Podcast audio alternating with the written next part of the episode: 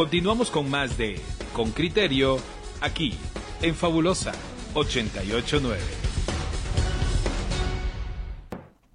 Estamos de vuelta, oyentes con criterio, y déjenme que por favor les presente a nuestro siguiente entrevistado, quien se está conectando desde Los Ángeles, California. Él está, en cambio, amaneciendo. Son apenas las 6 y 15 de la mañana allá en Los Ángeles. Mateo Gómez, lo, conocí recientemente y se los voy a presentar de, esta manera. Consejero de duelo durante 11 años. Es el consejero de duelo en, en gerencia o en jefe de una corporación de cementerios en Forest Lawn allá en Los Ángeles, California. Manejan y administran, eh, me parece, son entre cinco y seis cementerios. Él se ha convertido en consejero de duelo, pero para llegar a convertirse en consejero de duelo, su, su historia tuvo un, un recorrido mm, extenso, debo decirlo. Él nació en, en Quiché, acá en Guatemala, y en realidad eh, tenía eh, poco tiempo de, de, de, estar casado y de tener un proyecto de vida definido con, con su joven esposa cuando ella falleció con el bebé que ambos esperaban. Eso, ese evento dio un vuelco radical a su vida porque fue cuando él mismo empezó a lidiar y, y, a conocer un duelo. Bienvenido Mateo Gómez. No, no sigo yo con la historia, sino vas a seguir tú. Gracias por aceptar esta entrevista en Radio con Criterio. Mateo, necesitamos que abras tu micrófono, por favor. Ahí estás. Hola Claudia, bienvenida aquí a mi casa, a Los Ángeles, California. Te saluda desde acá. Sí es cierto, aquí son las seis de la mañana pasaditas y qué privilegio estar contigo, con, con Pedro, con, con, Luis, con el programa, la audiencia y encantado de poder tener el privilegio de saludar a mis compatriotas hasta allá en, los, hasta en Guatemala. Pues muchas gracias por acompañarnos, Mateo. Arranquemos contándole a, a nuestra audiencia, primero, ¿Qué, significa ser un consejero de duelo? ¿En qué consiste ese trabajo? Gracias. a aquí el, trabajo es un trabajo profesional acá en Estados Unidos. Eh, somos considerados una rama de la psicología porque somos tanatólogos. La palabra tanatólogo viene de la palabra de la ciencia tanatología que se compone de dos palabras, thanatos, la palabra griega para muerte y logos para estudio. Así que tanatología tiene que ver con estudios de muerte y consejería. Así que es una profesión que desde los años 60 aquí en Estados Unidos hizo muy, muy no, quiero decir la palabra popular, pero muy necesaria esta labor. Y hoy en día los tanatólogos somos muchos acá en Estados Unidos certificados y nuestro trabajo es ayudar a la gente a poder comprender su duelo, asimilar la nueva vida que llevan sin su ser querido llegar al punto en que puedan honrar el recuerdo de ese ser amado con todo lo que hacen. Y como decía Claudia, trabajo para una corporación de cementerios muy prestigiosa acá en Estados Unidos y puedo decirlo así porque es una, una corporación que tiene más de 100 años de existencia y es a la corporación Forest Lawn que tiene seis cementerios acá en Los Ángeles, California. Mateo, ¿qué, cómo, cómo llega, llega usted a, pues a dedicarse a esto, vamos a decirlo así, profesionalmente, o a asumir el papel de consejero? ¿Qué, qué le empuja? a Pedro, si no estoy equivocado, ¿verdad? Así es. Estoy, como decía Claudia, todos somos el resultado de lo que la vida nos va marcando y lo que la vida nos va dejando y algunas de esas experiencias no son las más fáciles o las que uno quisiera o soñara. Yo me casé en el año 1998 y un año después, a un mes de que nuestro hijo naciera, mi esposa muere trágicamente de un ataque al corazón inesperado, violento. Ella prácticamente murió casi en mis manos, aunque estuvo en estado de coma en un intensivo dos días, prácticamente su vida ya había dejado de existir. Pero eso fue el cambio radical a mi vida y luego en el año 2006 mi hermano mayor muere por suicidio y eso fue algo que cambió sobre todo en Guatemala con, y en todos lados, pero todavía en Guatemala en aquel tiempo el estigma de una muerte por suicidio te deja con culpa, enojo y tantas cosas más. Entonces, a raíz de la muerte de mi hermano es cuando yo decido que ya debo de hacer algo para el duelo porque lo había vivido con la muerte de mi esposa, pero la muerte de mi hermano era completamente inexplicable, incomprensible. Entonces, empecé personalmente a hacer estudios de lecturas de aquí a allá, libros de duelo, pero Pedro y Juan Luis y Claudia me contó lo que me topaba era religioso, queriendo explicar la muerte, queriendo explicar a dónde van, queriendo explicar a cómo entender la voluntad de Dios, cómo aceptar eso. No había ningún libro que me dijera a mí lo que estás viviendo es natural. la tristeza, la culpa, el enojo por lo que estás pasando, es lo que pasa a una persona cuando está de duelo. Entonces empecé a, a incluirme en esto y, y por esas cosas que la vida hace, se me, se me abre la oportunidad de trabajar en un cementerio, imagínate, jamás pensé eso. Y luego el cementerio me paga mis estudios y me convierto en un tanatólogo certificado acá en Estados Unidos y luego obtengo una maestría en la universidad y es con lo que ahora esas herramientas que utilizo todos los días en mi trabajo para darles una idea a ustedes y a la audiencia en Guatemala. Este cementerio hace un promedio de 12 mil funerales al año. Mateo, 12 mil funerales. Déjame contarte mi, mi caso, simplemente porque creo que, que es útil para mí.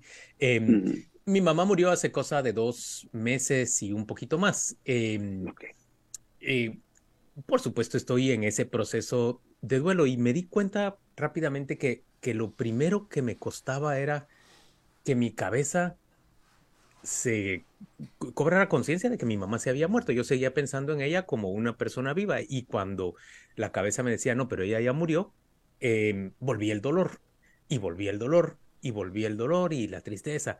Eh, y a una amiga cercana me dijo, eso es, en eso consiste exactamente el duelo, en que tu mente em, se haga cargo, entienda de la ausencia de la persona y, y la necesidad de acomodar pues tus pensamientos, tu conciencia y tu forma de vida a, a su ausencia. Eso es el duelo en realidad. ¿Te parece una buena, una buena explicación o, irías mucho más allá para describir qué es el duelo? Yo creo que, mira, para empezar, tenemos que reconocer que el duelo es una experiencia personal, individual. A todos nos afecta de una manera distinta, no todos reaccionamos igual. la tanatología dice que el duelo afecta cinco áreas de tu vida. A duelo, afecta tus emociones, afecta tu cuerpo, tu mente, tu conducta, tus creencias, desafía tu vida en, todo. Entonces, uh, y a todos nos afecta de manera distinta. Y me llama la atención lo que tú me dices, porque hay un tanatólogo que se llama William Warden acá en Estados Unidos, que él dice que hay cuatro tareas, no dice que hay cuatro etapas, sino él menciona cuatro tareas que todo doliente pasa en ese momento. La primera y quizás la más difícil es aceptar que esa persona ya no está más con nosotros, es aceptar racionalmente, aunque emocionalmente no lo vamos a hacer, pero por lo menos racionalmente decir, es cierto, mamá está muerta mi papá ya no va a volver, mi hijo se ha ido de mi vida. Entonces, cuando uno acepta racionalmente, es una tarea importante de duelo. Luego dice él, la segunda etapa es reconocer tu duelo, que es natural, que todo lo que sientes y experimentes es natural, es parte del amor que tú tienes por tu ser amado. Entonces, tienes que reconocer y expresar tu duelo. Y él dice, la tercera tarea es empezar a ajustarte al mundo que te quedó ahora sin esa persona que tanto amas y que ahora ya no está presente en tu vida. Y dice él, y la cuarta tarea es que puedas encontrar una manera de honrar el recuerdo de esa persona en todo lo que haces y darle significado a tu pérdida. Y que es lo que me preguntaba Pedro y lo que logré hacer. Después de todo perder a mi esposa, a mi hermano por suicidio y otras pérdidas que he tenido en mi vida, les di un sentido importante que es ahora ayudar a las personas en duelo con la profesión que tengo. Diego, eh, Diego digo yo, Mateo, eh, has dicho una cosa que creo que, es fundamental. Cada persona es distinta. Ahora, hay ejes transversales que también inciden en esto. Por ejemplo, si se es joven o se es mayor, si es una muerte súbita o es una muerte que, que se ve venir de alguna manera, si es de una enfermedad dolorosa o es una muerte instantánea. En fin, hay ejes transversales que inciden en cada persona que de por sí es distinto. Eh, ¿cómo, un profesional como tú se sienta con alguien o, qué estudio hace antes para comprender eh, cómo, eh, cómo, iniciar a hablar con esa persona, que a lo mejor es muy religiosa o a lo mejor tampoco lo es, sumado o a, lo mejor O a lo mejor también es como muy, no sé, voy a decir sensible, pero yo estoy de acuerdo con Pedro, digamos que la pérdida de los padres para un adulto ya entrado en años es solamente algo natural. La pérdida de tu esposa cuando vos estabas recién casado debe haber sido una cosa, voy a decir, mucho más traumática, simplemente porque no es vista como algo eh, esperable. Así es, uh, Pedro y Juan Luis tienen razón. Uh, cada persona lo vive diferente y eso es lo que hacemos nosotros en la consejería de duelo. Primero hacemos una evaluación del doliente.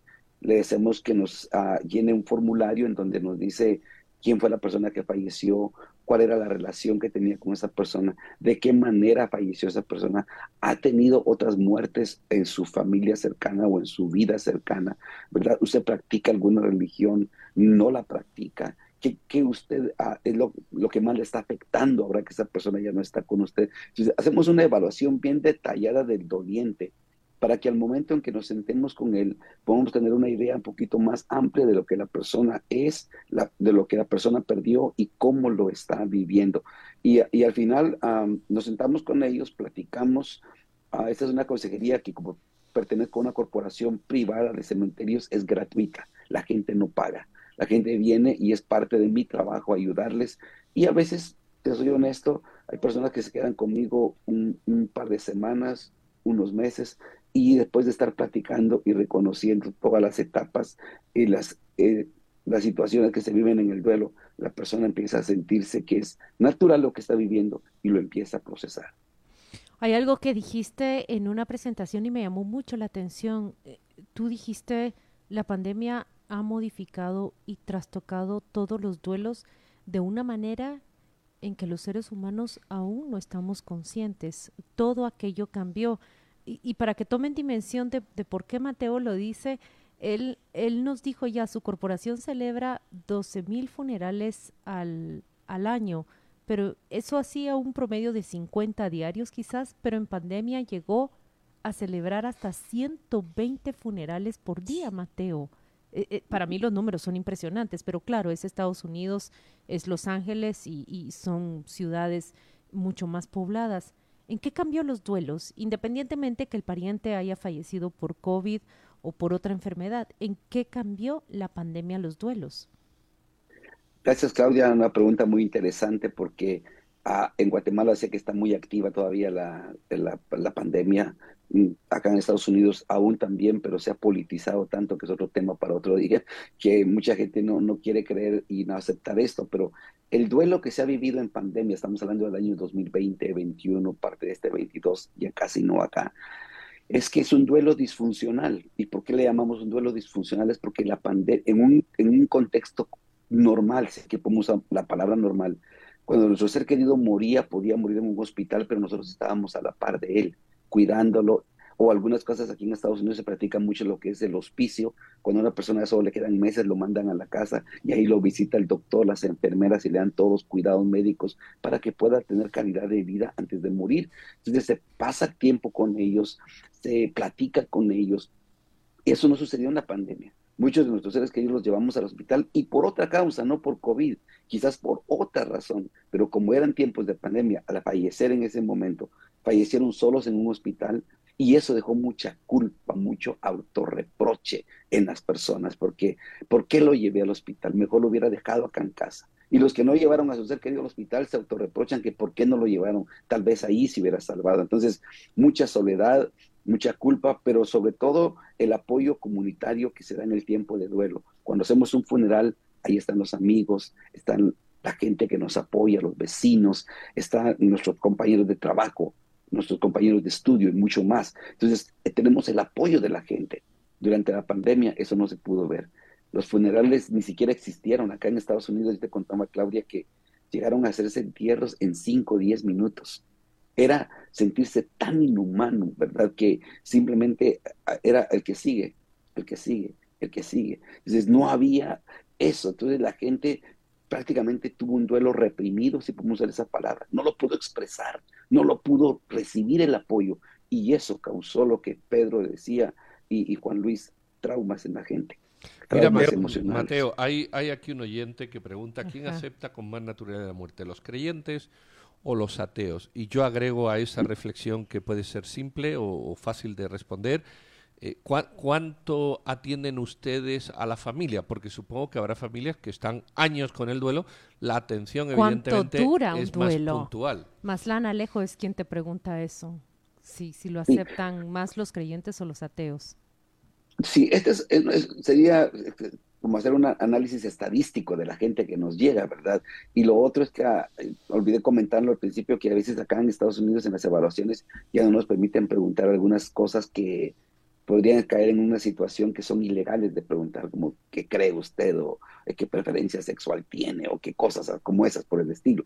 Entonces, yo creo que depende de cada persona, no tiene que ver con la religión, aunque ah, yo he ayudado a mucha gente religiosa que le cuesta aceptar que su ser querido ya no está allí, que ya no está presente en su vida. Y he ayudado a gente que no es religiosa que también le cuesta y otros que es que cada persona es diferente. ¿Cuánto dura el duelo? El duelo dura toda la vida. Yo sé que muchas veces escuchamos palabras como usted tiene que superarlo, usted ya tiene que dejar ir a su ser amado, usted tiene que dejarlo descansar en paz.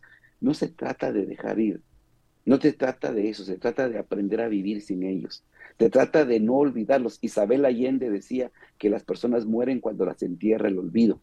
Y mientras no olvidemos a nuestro ser amado, los vamos a extrañar. Y mientras los extrañemos, va a haber días que vamos a llorar, va a haber días que vamos a estar tristes, sobre todo ahorita la época que estamos por empezar, la época festiva. Los Hoy, Mateo, el primero de noviembre para los guatemaltecos. Eso es de lo más duro. Pero mira, vamos a ir ahorita a una pausa comercial. Vamos a volver dentro de muy poco porque tenemos muchas más preguntas de nuestros oyentes y, y preguntas propias. Gracias por estar hoy con nosotros.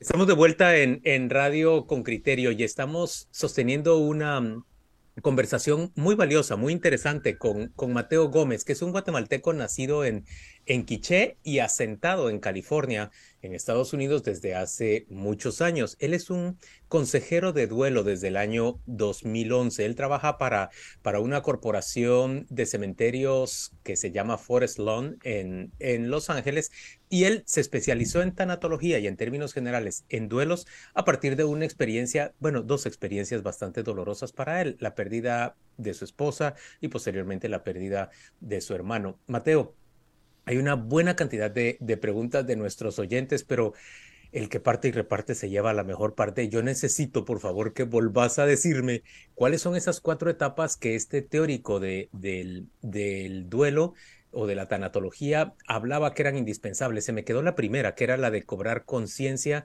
de, la muerte del ser querido, y se me quedó la cuarta, que era la de buscar una manera de honrar la memoria de esa persona. ¿Cuáles son las dos de en medio? Decime, por favor.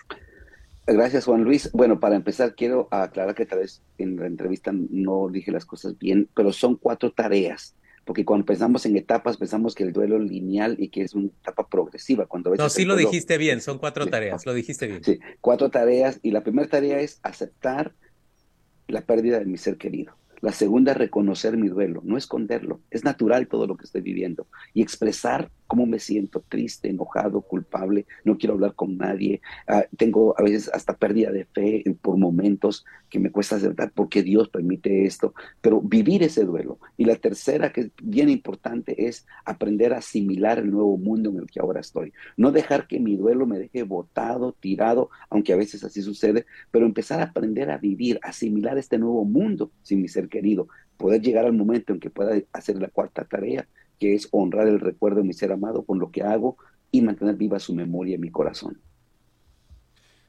Mateo, quiero detenerme en algo.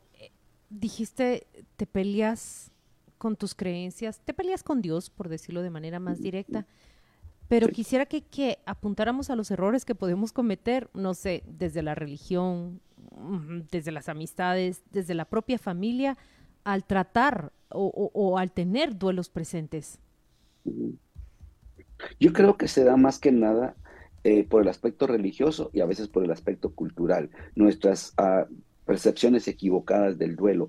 Tenemos la percepción en general de que el duelo hay que superarlo de que uno debe ser fuerte y que uno debe sobreponerse, la famosa palabra resiliencia, ¿verdad? Pero a veces usada en una connotación negativa, de que tú tienes que moverte, usted tiene que seguir. Si ves a alguien llorando después de dos años, ah, por favor, usted no debiera estar llorando, ya pasaron dos años, no me diga que todavía le está costando. Entonces tenemos algunas percepciones y en esa percepción usamos palabras, frases, afirmaciones equivocadas. ¿Cuántos hemos escuchado esas frases como, yo entiendo cómo se siente. No, nadie entiende cómo te sientes. Es imposible. Cada quien vive el duelo diferente. Lo que decía a Pedro, mueren por diferentes causas y eso es un duelo distinto.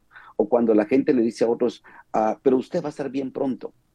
No, nadie va a estar bien pronto. Usted lo que va a tener que hacer es aprender a vivir con su dolor y llevarlo eso en su corazón. Y te puedo asegurar de otras afirmaciones religiosas como ya, ya había cumplido su misión, usted tiene un ángel en el cielo ahora. A mí me decían, usted tiene una rosa en el jardín de Dios. Y decía, carajo, no necesito una rosa en el jardín de Dios. Quiero a mi esposa y a mi hijo aquí conmigo. Le quiero conmigo. Y entonces entras en una crisis de fe porque nuestras afirmaciones le echan la culpa a Dios de todo, de todo porque Dios todo lo hace. Dios se la llevó Dios me la quitó. Entonces uno entra en una crisis de fe y te está hablando alguien que en Guatemala era ya pastor, yo era pastor de una iglesia y caí en una crisis de fe después de perder a mi esposa, porque me enojé con Dios, me desilusioné con Dios. Le dije, no creo que sea justo esto que has hecho conmigo, porque en el sufrimiento lo cuestionas todo y eso es natural en el tiempo de dolor. ¿Se, se requiere a Dios para, para superar? Porque eh, tú has dicho, se hace un análisis minucioso del doliente. ¿Se requiere a Dios para, para superar estos trances o Dios se ayuda a superar estos trances si uno tiene una creencia profunda eh, en un más allá donde evidentemente sitúa a la persona fallecida? Pero hay quienes dicen, bueno, esto es un ciclo de vida y terminó, no hay un más allá. Sabes, Pedro, que ah, otra vez volvemos al punto de que depende de cada persona cómo vive su duelo. Y quizás, uh, perdona que yo lo diga así, Pedro, pero yo personalmente creo que el duelo no se supera. Eh, lo que logramos es aprender a vivir con él, aprender a, sobrellevar ese duelo en nuestro corazón, la ausencia de nuestro ser querido. Pero la, la fe llega a ser un elemento importante en mucha gente porque la, la fe da sentido de esperanza. La fe te hace ayudar a comprender que esta separación es temporal, que esta separación no es permanente, es temporal y que ese es el destino de todos y que vamos a, llegar un día a reencontrarnos con ellos. Entonces, definitivamente que la fe es un, podría decir yo, uno de los pilares para que la persona se pueda apoyar en él y pueda empezar a aprender a vivir esta vida sin su ser querido. Pero no es el único pilar. La consejería de duelos, otro pilar muy importante. Y cuando Claudia preguntaba cómo cambió la pandemia nuestro duelo, precisamente fue de esa manera. No teníamos ni apoyo de buscar a algún consejero, a una persona que nos ayudara a nuestro duelo. Y por eso es que, aunque no quiero sonar a hacer comerciales en su programa, durante la pandemia yo pude crear una página que se llama Corazones en Duelo en Facebook. ¿Por qué? Corazones en Duelo en Facebook. Corazón, en Facebook. Cintia te está preguntando justamente si sabes de algún servicio semejante al tuyo en Guatemala, pero también creo que es oportuno que les digas que ese, que ese servicio se puede obtener por, por, por medios digitales. Corazones en Duelo en Facebook es tu página. Así es, Juan Luis, estamos en Facebook, en Instagram, en TikTok, aunque no lo crean. Estamos en varias plataformas porque estamos llenando la necesidad de la audiencia, lo que la gente quiere saber del duelo. Así que para quienes nos están escuchando y quieren aprender más de este tema, quieren recibir más recursos de ayuda, está corazonesenduelo.org como página de internet, pero Corazones en Duelo en varias plataformas, así nos pueden encontrar. Pero regresando otra vez a lo que me decía a Pedro, Pedro, sí, la fe es un elemento importante, pero no es el único. Hay personas que no son religiosas, pero con la ayuda de la consejería empiezan a aprender a sobrellevar ese duelo y asimilar su nuevo mundo. Pero al final depende de cada persona. Pero creo yo, si me preguntas a mí, en lo personal, a mí, definitivamente que Dios, después de haber yo me peleado con Él, me di cuenta que era el único que podía ayudarme a poder darle sentido a lo que estaba pasando en mi vida. Mira, te está preguntando Rodrigo Valadez, ¿cómo se maneja la codependencia emocional con la persona fallecida? Eso no es tan, tan fácil porque puede provocar caer en estados de depresión, dice Rodrigo. Y Carlos Ramos me hace un comentario, mm, dice, yo no comparto lo que dice Juan Luis, hoy no estoy de acuerdo con él, dice, em, tal vez la ausencia del padre sea más fácil de llevar, pero la madre es mucho más dolorosa, dice él. ¿Cómo respondes a estas dos cosas? ¿La codependencia? Sí. A la primera pregunta eh, es lo que llamamos el apego. Hay un apego emocional. Y eso nos lleva prácticamente a la segunda pregunta, es que es diferente perder a un hijo a perder a un padre a perder a una esposa. Y lo que decía Pedro, es diferente perderle de muerte natural que en un accidente o, un homicidio o suicidio. Y, es que cada duelo es distinto. Yo siempre le digo a la gente, porque esa es una pregunta que siempre me hacen en consejería de duelo, ¿cuál es el dolor más difícil de sobrellevar? Y le digo, no se trata de saber cuál es el dolor más difícil, sino que cada duelo es diferente. Yo que perdí a una esposa, perdí a un hijo, perdí a mi hermano, Perdí a mi madre hace cinco años, que era una madre soltera, fue la única que me crió a mí. Y luego mi padre, que sabía que existía, muere en pandemia. Y esto fue un duelo distinto porque no tuve relación con él porque me abandonó cuando tenía seis años. Pero viví un duelo bastante raro porque me preguntaba, ¿estoy triste porque papá murió o triste porque no lo tuve en mi vida como papá? Entonces era una combinación de emociones, pero el apego, volviendo a la primera pregunta, el apego es natural. Tenemos un apego con la persona porque amamos a un hijo diferente, amamos a los padres diferente, amamos a los hermanos diferente.